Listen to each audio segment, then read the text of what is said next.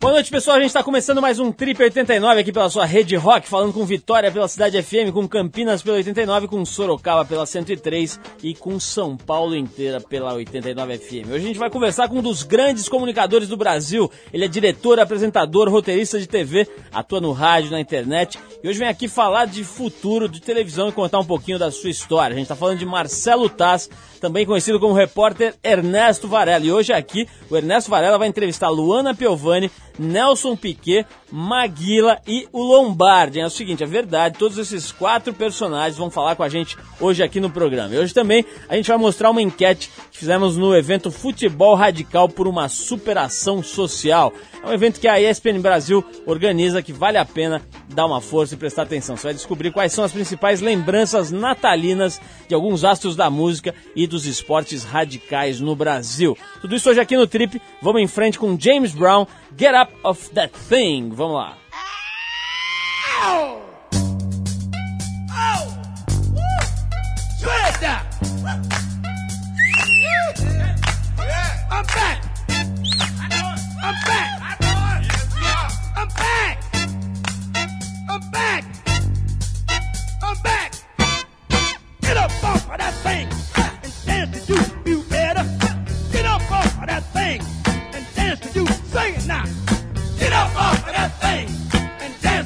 feel better.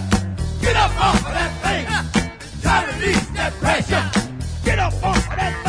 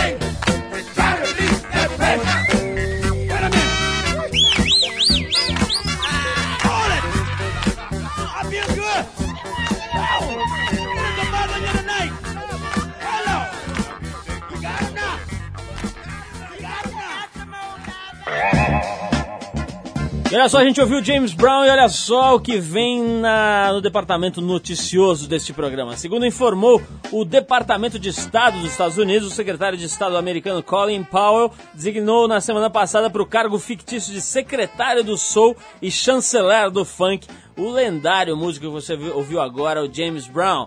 Embora as funções de James Brown não estejam muito claras, Powell disse que a missão pode ser muito trabalhosa e que o músico terá que participar das intermináveis reuniões e aprovar vários acordos, quaisquer que sejam eles. Tá aí o James Brown fazendo história. James Brown, the Godfather of Soul. No domingo passado em São Paulo houve uma festa chamada Futebol Radical por uma superação social, organizada pelo canal de TV ESPN Brasil. O ingresso era um quilo de alimento não perecível que foi revertido para o programa Fome Zero do governo. A partida que vai ao ar pela emissora no sábado, dia 20 de dezembro, às 7h30 da noite, foi travada entre um time de estrelas dos esportes radicais e, do outro lado, astros da nossa música nacional. Nomes como Bob Burnquist, Sandro Dias, o Mineirinho, Ferrugem, Sabiá, Fabiola da Silva e Supla Thunderbird, a galera das bandas Tijuana, Detonautas, Devotos do Ódio, entre outros, compareceram para prestigiar o evento. A nossa produção foi até lá conferir o Racha e aproveitou o clima de festa de fim de ano para perguntar para algumas dessas figuras quais são as lembranças natalinas mais marcantes, além dos melhores e piores presentes de Natal que cada um já ganhou na vida. Vamos ver o que, que deu. Jingle bells, jingle bells. Fala galera do Trip 89, eu sou o Sandro Dias, o Mineirinho. Estamos aqui pertinho do Natal e eu queria lembrar, meu melhor presente de Natal eu acho que foi há 17 anos atrás um skate que eu ganhei e foi o que me colocou hoje no cenário mundial de skate. E acho que foi o melhor presente que eu ganhei. Agora o pior, caramba, o pior eu nem me lembro. Sei lá, geralmente presentes da avó é uns presentes estranhos, né? Mas, mas eu não lembro não. Aí galera do Trip 89, um abraço Paulo Lima, um abraço Arthur Veríssimo. Vocês realmente são os caras que não restam a menor dúvida. É um prazer estar aqui com vocês no Tempo 89. Sou o Thunderbird. Vocês sabem que é verdade, é verdade, é verdade. O melhor presente que eu recebi de Natal foi é, estar de volta com a família, abraçando todo mundo. Fazia tempo que eu ficava trancado no quarto, agora tô legal e uma barata convivendo com todo mundo de novo. Fiquei lá no hospício, mas consegui sair ileso. Tem um ano especificamente que foi muito bravo o Natal. Foi o Natal de 96 que eu entrei no quarto às sete da manhã, voltando da balada, e fiquei até o ano novo, trancado, sem sair. Foi tenebroso, foi escuro, úmido e desagradável. Nunca vou esquecer esse Natal. E aí, galera do Triple 89, aqui é o Sabiá que tá falando. Bom, a respeito do Natal, para mim todo Natal é alucinante, eu adoro Natal. Eu tenho uma lembrança de um Natal que eu me machuquei, que seria, no caso, o meu pior Natal. Eu me machuquei fazendo um base jump e acabei me machucando, cortando a perna num, num salto da ponte de Niterói, que eu acabei acertando o barco de um jeito que eu não devia e me machuquei. Essa eu acho que é a pior lembrança do Natal. E esse Natal, com certeza, eu vou ter um Natal alucinante, que eu estou programando uma, que vai ficar todo mundo de boca aberta com o que eu vou fazer nesse Natal. É isso aí, abração, galera. E aí, galera da Trip, quem fala é o Bob. Cheguei aqui no Brasil, conversar do Natal aqui, que o Natal é um, um momento muito especial. É, acho que o melhor presente de Natal que eu ganhei eu não lembro o ano que foi, foi, mas foi um vertiplano. Eu lembro que eu tinha pedido pra minha mãe. Eu acho que eu fui bonzinho o ano e ganhei, acabei ganhando o vertiplano. E o pior, acho que foi logo na sequência, que não, não, não diria que foi o pior Natal ou o pior presente, mas eu, eu tive uma reação que até hoje eu, eu, eu, me arrependo com a minha mãe, que ela me deu um, um, um necessaire que tinha barbeador e tinha é, desodorante, tinha aquele completo, né, virando homem. Eu falei, pô, mãe, eu não quero isso aqui, eu quero é brinquedo, eu quero isso aqui. Cara, homem pra caramba, né? foi engraçado. E até hoje a gente conversa sobre isso, ela dá risada, né? Mas é isso aí, Natal é especial, agradecendo sempre aí, qualquer o que for que a gente ganhar. Mas o mais importante não é nem os presentes, é a família. Dá um abraço aí em todo mundo, que acho que isso é o que vale.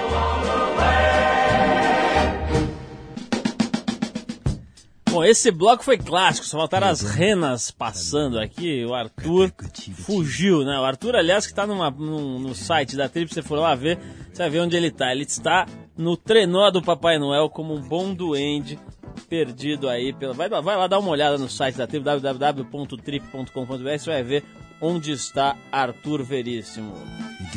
E olha só, quero dar um toque muito especial no dia 19 de dezembro de 2003, sexta-feira, a partir das 11 da noite, o grande DJ Nilson Pazinha, o nosso querido Pazinha que nos permite que esse programa tenha um nível decente, tecnicamente falando, estará se apresentando como DJ residente no Whole Club, que fica na Rua Augusta 2203, nos Jardins aqui em São Paulo. Então vai lá no Whole Club ver o DJ residente Nilson Pazinha virando tudo até a última ponta. Ela não é, Pazinha?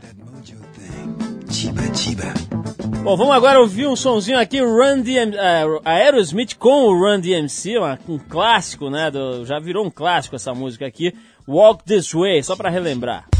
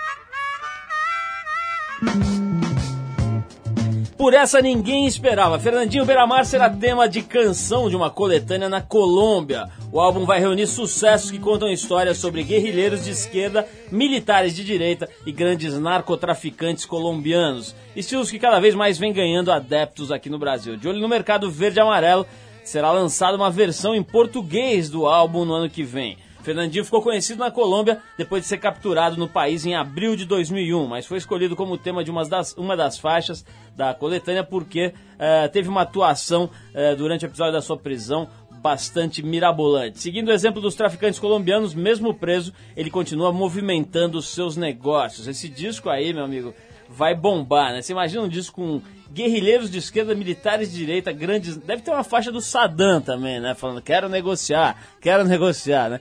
Saddam, que segundo Zé Simão, quando foi preso, parecia o mendigo da Praça da Alegria. Ele é diretor, apresentador e roteirista de televisão. Participou da criação de programas inovadores da TV brasileira, entre eles o Ratimbum, Castelo Ratimbum na TV Cultura, Programa Legal na TV Globo, vários outros. Atualmente ele apresenta o programa Vitrine da Cultura, o primeiro a tratar da internet e das novas mídias em TV aberta no país. Nos anos 80 foi um dos membros fundadores da produtora independente Olhar Eletrônico, que revolucionou a linguagem da televisão brasileira e lançou muitos dos grandes nomes que hoje estão fazendo parte dos veículos, do cinema, enfim, de, de várias frentes aí na comunicação. Por tudo que já fez e participou, sua melhor classificação seria um homem de mídia. Vamos ver se ele gosta desse título. A gente está falando de Marcelo Taz, que também é muito conhecido pelo seu personagem, o repórter Ernesto Varela. Marcelo, obrigado por você ter vindo. Boa noite. Legal ter você aqui mais uma vez. Boa noite, Paulo. É um prazer estar aqui com você, que tá tão gato ainda, e com seus ouvintes. Muito obrigado. O Marcelo estava me falando agora desse, desse revival do Varela, né? Como é que foi essa história aí? Você estava planejando dar uma relembrada? Foi um aniversário? Como é que é? E fala para quem não conhece, né? O que, que foi o Ernesto Varela? Olha, já faz alguns anos que a gente está recuperando o material do Varela. Faz uns oito anos que a gente está recuperando, porque tinha todo tipo de formato o Matic, Hi8, formatos desconhecidos e tudo. Aí, este ano agora, surgiu um convite do Sesc e do Vídeo Brasil para a gente fazer um DVD. E aí, finalmente, a gente juntou aí três horas a O2 entrou com as máquinas e fizemos o DVD. Foi, foi a junção de várias coisas, assim. Marcelo, a O2 é uma produtora, para quem não sabe, é uma produtora bastante importante de cinema, de televisão, né? E tem o Fernando Meirelles, que fez o Cidade de Deus, etc. Agora, é, você fez parte do Olhar Eletrônico, foi uma espécie de embrião, né? Uma espécie de... Hoje chamam tudo de coletivo, né? Juntou é. dois, dois manos, aí já é coletivo, né? É. Mas era um verdadeiro coletivo ali fazendo é, é, estudando e, e, experimentando em vídeo. Conta, conta, um pouquinho da formação desse grupo da O2. É, o, da, aliás, da Olhar. É, né? da Olhar. A Olhar realmente, talvez o coletivo se aplica muito mesmo a Olhar. A Olhar era um grupo de, no início, uns, umas 10 pessoas que é, começaram a experimentar a fazer coisas com câmeras que estavam surgindo naquele início de anos 80, né? Fazer, enfim, programas muito estranhos para televisão, né? E era tão coletivo que a gente morava na mesma casa, trabalhava e morava na mesma casa, era uma verdadeira zona mesmo. Uma coisa... não embicharam por pouco ali naquela época. Eu, eu não posso falar por todos, inclusive. Mas rolou, enfim, uma coisa muito legal, assim, de estar de tá descobrindo, estudando junto e começando a fazer televisão juntos, né? E causou uma grande estranheza os primeiros programas nossos na TV. E começamos a fazer TV e não paramos mais, assim. E hoje... Quais eram os programas? Tinha o próprio Olhar Eletrônico, tinha o Krieg né? Krieg Ha foi o primeiro programa para jovens da TV brasileira, né? A gente... Nós fomos responsáveis por lançar o YouTube no Brasil, pra você ter uma ideia que do, ano foi isso? do poder dessa molecada. 84.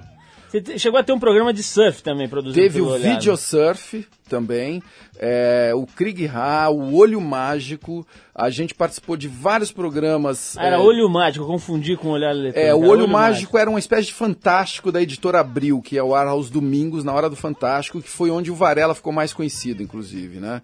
E depois começamos a ser convidados, enfim. Aí fizemos a Copa do Mundo no SBT, fizemos Manchete, TV Globo, fizemos coisas pro Fantástico mesmo na Globo, enfim. Aí muita gente, aí começamos a diversificar a coisa e fizemos aí o TV Mix na Gazeta, enfim. A, e a produtora foi terminou mesmo no final dos anos 80 e cada um continuou seguindo o seu caminho, né? O Ratimbum, por exemplo, já é um projeto onde várias pessoas físicas aí se reuniram, né? O Fernando, o Paulo e eu e mais Flávio de Souza e, e Flávio Del Carlo foi o núcleo que criou o primeiro Ratimbum, por exemplo. Né? Agora, Mas- Marcelo, eh, a gente tá falando de uma experiência de mais de 20 anos, né? Que formou muita gente boa, a gente foi aproveitada especialmente pelo mundo da publicidade, né?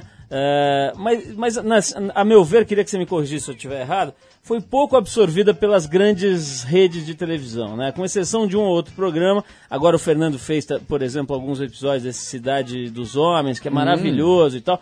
Mas a impressão que dá é com exceção da, da TV Cultura, das TVs, vamos dizer, de menos de, de menor espectro, é, a TV aberta não absorveu como deveria ou como poderia esses, esses talentos aí que foram agrupados ali no olhar. Você concorda com isso não? Olha, não, viu? Você sabe que eu acho que absorveu muito bem, eu diria. O que eu acho é que tem muita TV ainda apostando na burrice.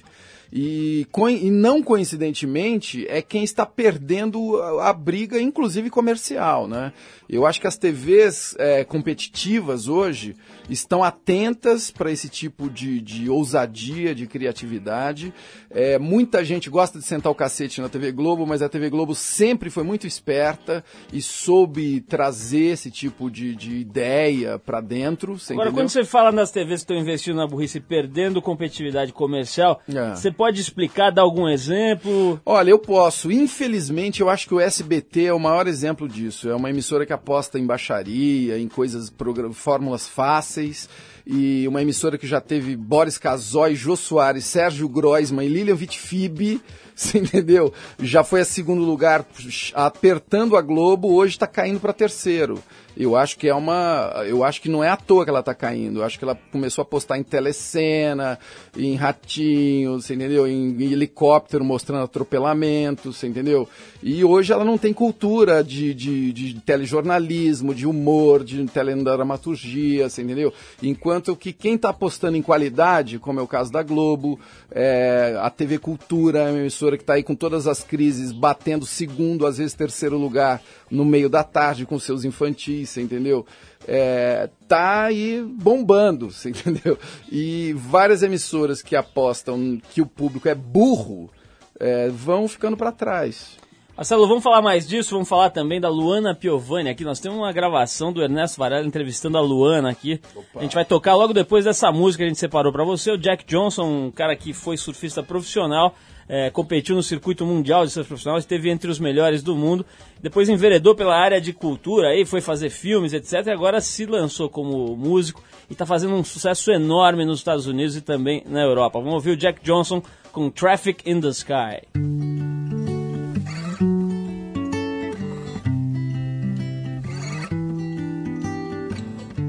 There's traffic in the sky doesn't seem to be getting much better. There's kids playing games on the pavement, drawing waves on the pavement. hmm Shadows of the planes on the pavement. hmm It's enough to make me cry, but that don't seem like it will make it feel better. Maybe it's a dream, and if I scream, it will burst at the seams. Whole place would fall into pieces, and then they'd say. Well, how could we have known? I'll tell them it's not so hard to tell. Nah, nah, nah. You keep adding stones, soon the water will be lost in the well. Mm. Puzzle pieces in the ground. No one ever seems to be digging. Instead, they're looking up towards the heavens with their eyes on the heavens. Mhm. The shadows on the way to the heavens. mhm. It's enough to make me cry. That don't seem like it will make it feel better. The answers could be found, we could learn from digging down. But no one ever seems to be digging. Instead, they'll say, Well, how could we have known? I'll tell them it's not so hard to tell. Nah, nah, nah. Keep adding stones, soon the water will be lost in the well.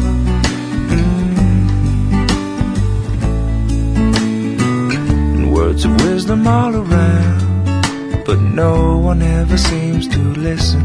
They're talking about the plans on the paper, building up from the pavement. mhm. The shadows from the scrapers on the pavement. mhm. It's enough to make me sigh. That don't seem like it will make you feel better. The words are all around, but the words are only sounds. And no one ever seems to listen.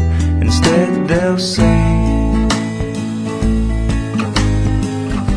Well, how could we have known? I'll tell them it's really not so hard to tell.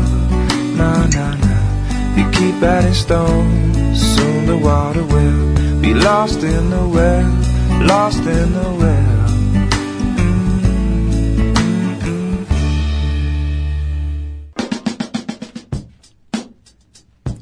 Hey, bro. What's happening, bro? Got that good chiba chiba. Right on, right on, right on, right on. You down?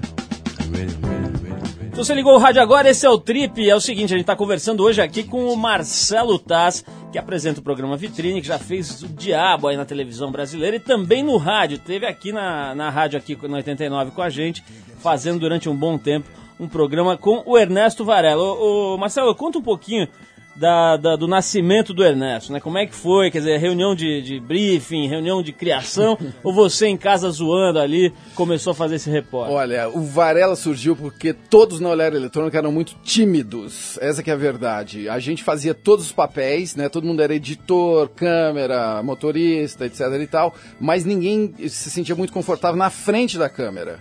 E aí a gente ficava revezando que nem goleiro de pelada, assim, entendeu? Cada hora um ia no gol, né? E na minha vez eu peguei e comecei a inventar uma voz diferente, um jeito de falar diferente e para disfarçar a timidez mesmo. E aí começou a aparecer aquele verme daquele repórter, inventamos um nome para ele e pronto. A transposição do Ernesto Varela da televisão pro rádio foi uma coisa fácil, rolou tranquilo, é mais fácil, mais difícil? Olha, não foi muito fácil não. O pessoal da 89 aqui me convidou. é, o rádio é uma, uma- uma- é um meio sensacional, né? Eu sou apaixonado por rádio e aí teve toda essa história de traduzir aquela irreverência e a ausência de imagem, né, pro rádio. E mas foi uma delícia, assim, foi uma delícia. A primeira coisa que é gostosa é que todas eram pelo telefone, então eu consegui entrevistar gente que eu nunca conseguia entrevistar quem tem preguiça de se deslocar até uma televisão ou quem não gosta de dar entrevista, dá entrevista no rádio, porque é muito mais ágil, muito mais rápido, né? Vamos ouvir um exemplo então desse programa que o Marcelo tocou aqui na 89 do Ernesto Varela. A gente tem a entrevista clássica de Ernesto Varela com Luana Elidia Piovani. Vamos ouvir. Ernesto Varela, o repórter. Muito bem, senhores teleouvintes, Ernesto Varela, preparem seus corações que eu vou conversar agora com ela. Uma mulher grande com um grande nome, Luana Elidia Afonso Piovani. Seu sacana, quem mandou falar meu nome inteiro, seu sem vergonha. Acertei, Luana! Uma grande mulher, um grande nome, é simples assim, não É é? verdade, é verdade. Graças a Deus eu gosto muito do meu nome. Já não gostei, mas hoje em dia já passou dessa fase. Luana, eu estou consultando aqui na internet. Consulte. Uma informação dizendo o seguinte, que você toma um banho longo, que dura até uma hora. Não, é que eu gosto, eu sou assim, eu sou Ah. maníaca por cremes, cheirinhos, Creminhos. loções.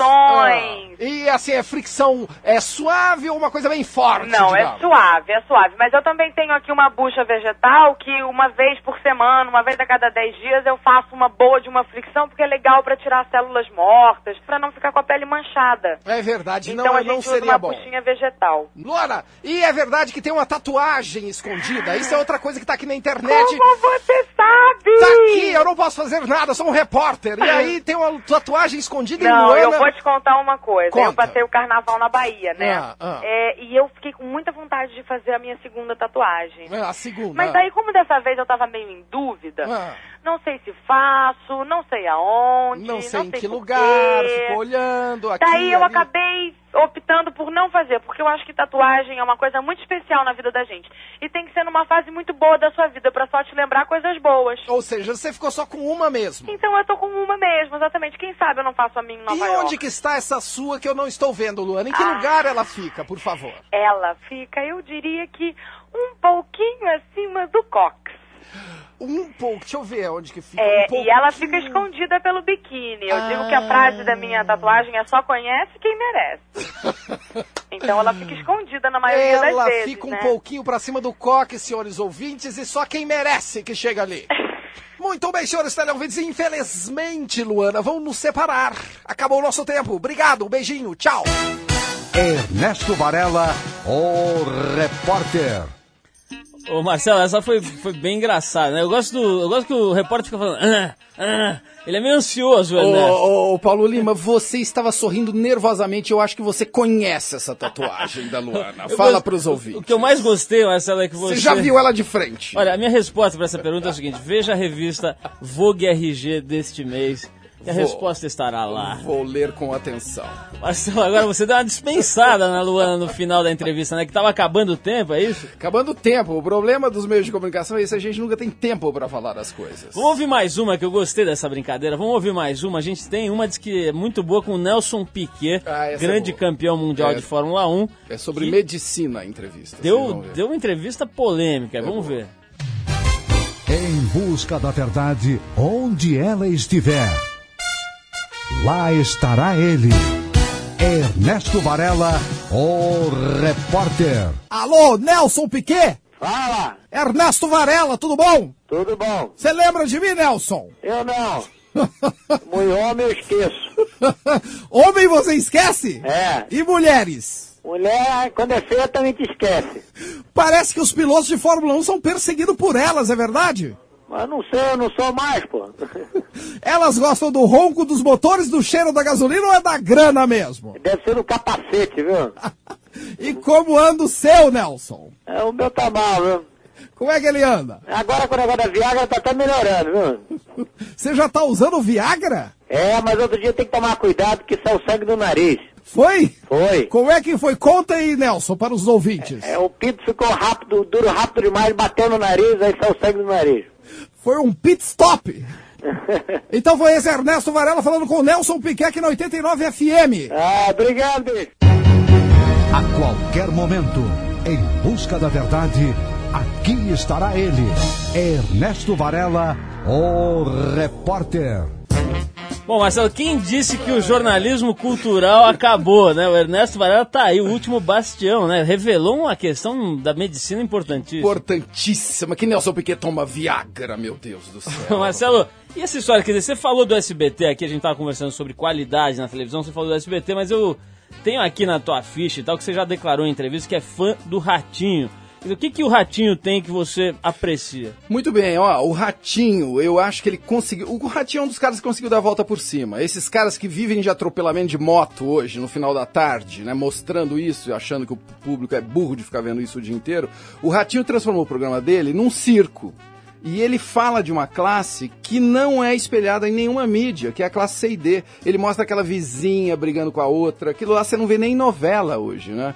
E tem uma classe C e D que consome, que tem dramas humanos e enfim, que ninguém mostra. O Ratinho faz a novela dessa classe. Eu acho que esse é o mérito dele.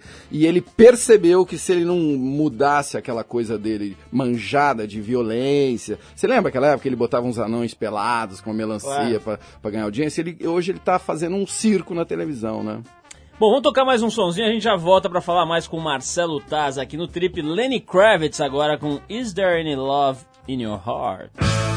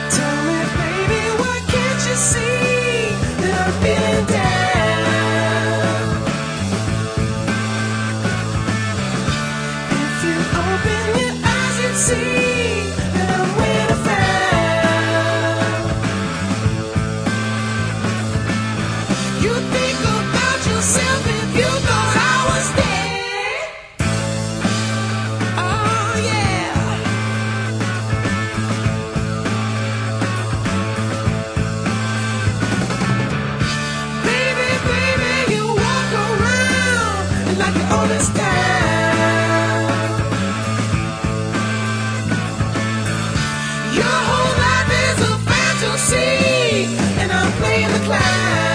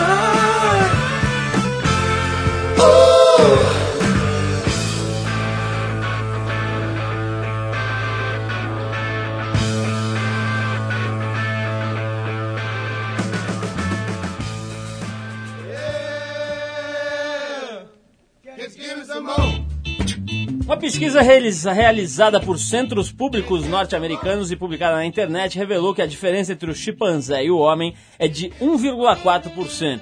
A constatação foi feita com base na comparação entre o genoma humano e do chimpanzé. É chimpanzé ou chimpanzé? Acho que é chimpanzé, né? Bom, eu vou perguntar para Ernesto Varela daqui a pouco. Bom, o- devido à proximidade entre os dois, a descoberta vai contribuir para que os cientistas revelem informações úteis sobre o genoma humano. O trabalho foi publicado pelo Instituto para Pesquisa do Genoma Humano dos Institutos Nacionais de Saúde dos Estados Unidos financiado por um mecenas pela bagatela de 100 milhões de dólares. Ernesto Varela está aqui com a gente hoje, o Marcelo Taz, o criador do Ernesto Varela. Falando em 100 bilhões de dólares, o Marcelo Sim, diz que, senhor. diz que o Maguila, entrevistado por Ernesto Varela, fez uma abordagem crítica sobre a dívida Exatamente. externa. Aliás, a gente estava falando de chimpanzé aqui. Você sabe que a diferença entre o chimpanzé e o homem é o chip só, sabe? O anzé é tudo igual. Vamos E- ouvir. E no caso do Maguila foi esse mesmo. Já não conseguiu nem fazer conta, eu acho. Vamos ouvir essa entrevista clássica. Agora que tá essa polêmica em torno de Joelmir Betting e do jornalismo financeiro, vamos ouvir uma verdadeira entrevista sobre economia e finanças com Ernesto Varela abordando Maguila. Em busca da verdade, onde ela estiver, lá estará ele. Ernesto Varela, o repórter. Alô, Maguila! Alô? No dia a dia, Maguila, você usa mais os músculos ou os neurônios? No dia a dia eu uso mais a inteligência que Deus me deu. Certo. Certo? Para fazer o quê? Para treinar, para resolver meus problemas dia a dia, que todo brasileiro tem um problema a resolver, né? Todo brasileiro tem. Quais são os seus, Maguila? Eu falar com os patrocínios, falar com a Irani sobre luta de boxe, Um boxeador, por exemplo, acompanha as notícias do mundo? Acompanho, eu sou vidado, eu fico ligado na televisão. Você tá de olho aí? De olho nas notícias. Você tá sabendo quanto que o Brasil tá pedindo emprestado do FMI, Maguila? Tô, é tanto dinheiro que eu não sei contar, viu? É, 40 e- É 41 milhões e meio de dólares. É, bilhões. É bilhões de Bilhões. dólares. Rapaz, eu não sei contar não. isso. Quanto que é isso, Maguila? Eu não sei contar Você faz ideia disso? Um milhão de dólares eu sei quanto é, mas um, esse aí eu não sei não. Um bi não dá. É um bi, é 41 bi 500 milhões de dólares, até pra falar é difícil. Nossa, e como é que nós vamos pagar esse troço? Tira negócio de cheque, inventa imposto, ele vai inventando tudo e a gente paga, a gente é bonzinho, né? Um milhão você já viu na sua frente? Um milhão de dólares, não, já eu sei contar um milhão de dólares. Você já contou alguma vez? Mas nunca vi não, Ah, nunca viu. não. Fala a verdade aí, Maguila. Não, nunca vi Não não. precisa ter medo do imposto de renda, não. Não, nunca vi mesmo. Tem Eu- ninguém ouvindo a gente, não. Pode Não, falar. Se eu contasse, eu lhe falava. É mil vezes aquele dinheiro, certo? Mil vezes mil dó, um dólar. Não é isso? É, mil vezes. É um milhão de vezes. Não, um milhão de vezes. Um dólar. É, um milhão de vezes um dólar. Então é, dá pra contar. Agora, 41 e 500 milhões de dólares não dá não. Bilhões. É bilhões, eu não sei o que é bilhões não. Eu também não sei, não. Então é porque você tá perguntando. Tem dois burros falando de bilhões sem saber. A qualquer momento, em busca da verdade, aqui estará ele, Ernesto Varela, o repórter. Marcelo, a gente tá aqui se esborrachando de rir com essa entrevista. Agora, como é que você preparava isso? Quer dizer, quanto, qual a porcentagem disso que era na raça, ali no, no freestyle, e qual a porcentagem que era preparada? Você ia com uma pauta, com alguns Olha, o Paulo, geralmente é mezzo alite, mezzo mussarela, né? Eu acho que o Varela tem, tem uma pesquisa legal, roteiro, eu gosto de fazer roteiro e tudo, mas na hora você tem que estar preparado para o que vai acontecer, né? Isso é que é gostoso. Nesse caso foi muito bem, né?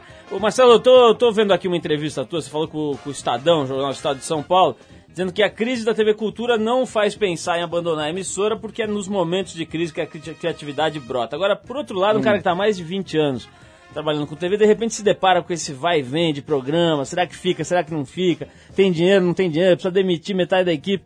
Isso aí não te desanima? Como é que foi esse momento agora de tensão, com o programa é, é, ficando ali meio pendente? Olha, esse ano acho que foi um teste duríssimo para eu continuar lá, mas ao mesmo é aquilo que eu falei mesmo na entrevista, né? Ao mesmo tempo foi um momento de ter que arrancar do zero uma criatividade para botar continuar com o programa no ar. A gente se surpreendeu muito porque nesse segundo semestre o Vitrine foi o programa de maior audiência da faixa noturna da TV Cultura. Então, mesmo com todas essas dificuldades, é um programa que ainda tem uma, uma saúde muito boa.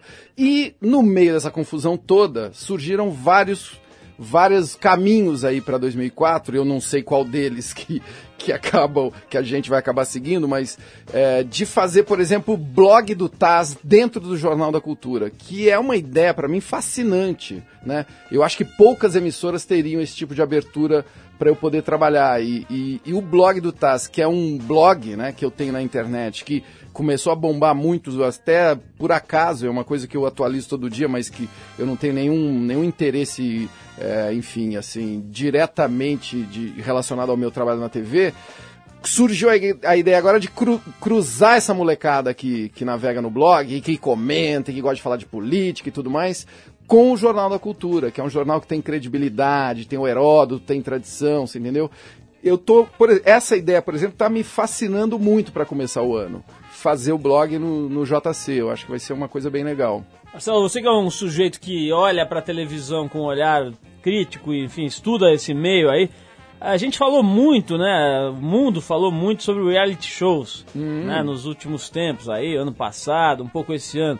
De repente a coisa cai meio numa, num, num marasmo, assim. Como é que você viu esse- essa onda dos reality shows? Você acha que isso tem futuro? É uma, uma coisa passageira? Como é que você vê? O reality show, eu acho que é uma, uma prova de que o público está insatisfeito. Né? Eu acho que o reality show tem uma coisa bacana, que ele trouxe uma dramaturgia que a novela já estava patinando. É muito mais legal você ficar vendo aqueles malucos ali falando bobagem do que ficar vendo aquele texto previsível das telenovelas, por exemplo. Esse é o lado bacana do reality show. Onde que ele patinou? Quando virou uma fórmula. Neguinho começou a repetir aquela formulazinha que todo mundo estava curtindo. Atualmente eu acho muito trash, eu não consigo ver, não tenho nenhuma vontade de ver Big Brother. Que número que vai ser agora? Acho que é. Acho que é música mais um- quatro ou cinco, um negócio assim. O, o- eu tava vendo um canal da, da, da TV a cabo, né? Acho que é o. Não sei se é o Multishow. Tem um canal que fica revivendo É. as emoções do Big Brother e tal, quer dizer, tentando incensar. Mas eu queria te perguntar uma outra coisa. Você falou aqui, por exemplo, sobre a qualidade da Globo, de alguns momentos, de algumas coisas da Globo. É. O que, que você acha hoje que tá brilhando em termos de qualidade na televisão aberta? Olha, os normais, né? Cidade dos Homens. Eu acho que o Cacete Planeta ainda mantém um nível muito bacana de, de humor na TV, né? Tem muita coisa legal. O Contos da Meia-Noite, agora da TV Cultura, eu acho muito do caralho. O Roda Viva é um programa que me surpreende sempre. O Roda Viva é um programa que até quando tá chato eu gosto de assistir. e às vezes os programas chatos trazem coisas geniais ali. É, vejo muita coisa, Paulo, assim, aí que tá. Eu acho que a televisão espelha um pouco o momento é, de, toda, de todas as outras coisas, né? Ela espelha a crise, ela espelha às vezes também um, um ousadia de algumas pessoas, e é igual em todos os lugares, igual no rádio, nas revistas, tem sempre alguma coisa boa e tem uma maioria de coisas que, que não vale a pena. Vou querer te ouvir mais sobre isso, mas a gente vai dar mais uma parada para ouvir Mutantes. Agora a música se chama Posso Perder Minha Mulher, Minha Mãe, desde que eu tenha o rock and roll. O meu cigarro apagou, eu vou dançar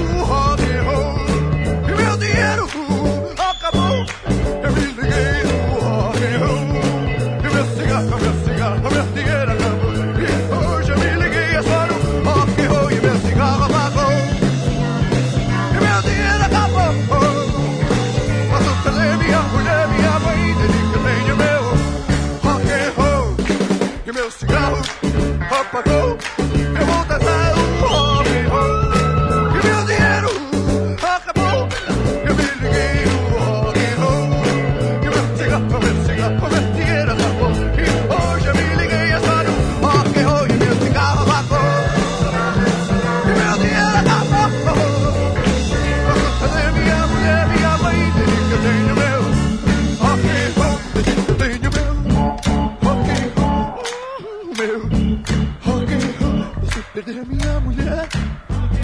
Posso perder a minha irmã. Posso perder a minha mãe. Posso perder até minha avó. Imagine agora. Mais ainda. Mas eu tenho Elvis Presley. E eu não pego a Celine. Mas eu tenho Little Richard. Mas eu tenho Demetrius.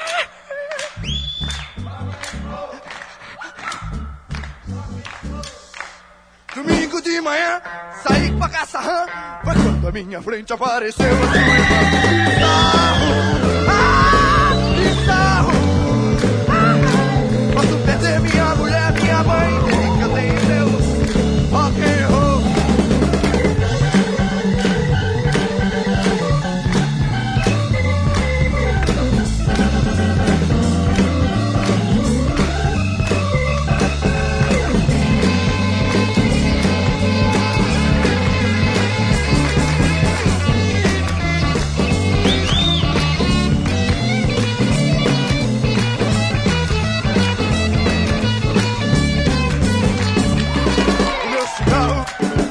apagou.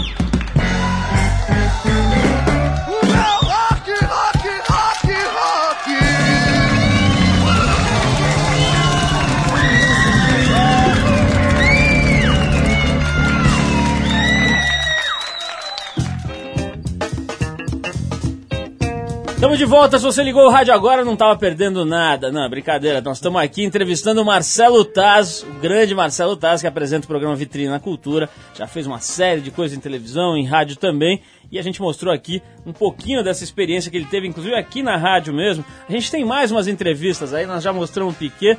Luana, temos mais uma aqui, de quem que é? Vamos ouvir, vamos ouvir, depois a gente comenta. Vai lá, Pazinho. Ernesto Varela, o repórter. Muito bem, senhores teleouvintes, do outro lado da linha, um dos gogós mais famosos do Brasil. Fala daí, Lombardi. Fala, meu querido Ernesto Varela. Que nome bonito, que nome lindo, divino, encantador, hein, Varela? Ô, Neymar. Lombardi, por que, que o seu Silvio não deixa você aparecer na televisão? Por que, que não deixa o Lombardi aparecer na televisão, Será que ele hein? tem ciúmes, Lombardi? É contrato. É contrato, cláusula. é o contrato! A cláusula, Se- ah, Varela, a cláusula. Não é ele, é a cláusula que não, Não é deixa. ele, é a cláusula do contrato. O descobridor do Lombardi está aqui do meu lado, Neymar de Barros. Neymar, É, Neymar. Onde, onde que ele te descobriu, Lombardi? Ah, ele me descobriu no tempo da Globo, quando eu era locutor do horário nobre, né? Fazia Sim. locução na Globo, Rede Globo de televisão. Ô, Lombardi, Oi. ah, você, a Globo, nunca tentou te recontratar, digamos assim, não? Ah, sim, várias Ah, oportunidades. sim. Tentaram puxar o gogó de volta pra Globo. Agora, só pra ver como é que fica, vamos ver se ficaria bem assim. Globo e você, tudo a ver. Como é que seria com Lombardi? Caso de amor com você, não sei como é que é mais que eles falam. Globo e você, tudo a ver. Globo e você, um caso de amor. Em nome do amor. Em nome do amor, está Lombardi do É outro isso lado. da- aí, Varela. Ô, Lombardi, ah, Pergunte. vamos fazer agora uma locução assim mais rock and roll, já que estamos aqui no 89. Rock and roll, Rock a and- Rádio Rock. Como é que é? A Rádio Rock 89. Ô, É, Lombardi, você já foi do rock and roll, não? Já fui do rock. Um pedacinho só pra você. Vamos lá, atenção, Vamos lá, vamos lá, vamos Lombardi lá. agora, soltando a voz aqui 89. Oi! Oi, oi, Silvio! Oi, classificado!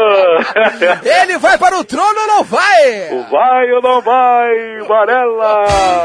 Ernesto Varela, o repórter.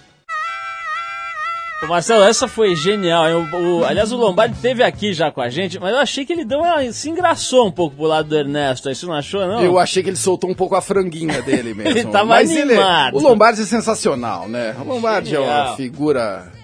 Marcelo, você, você trabalha no Vitrine e é, atinge bastante gente jovem ali, dá pra ver pelas pautas, pelas pessoas que mandam e-mails, etc.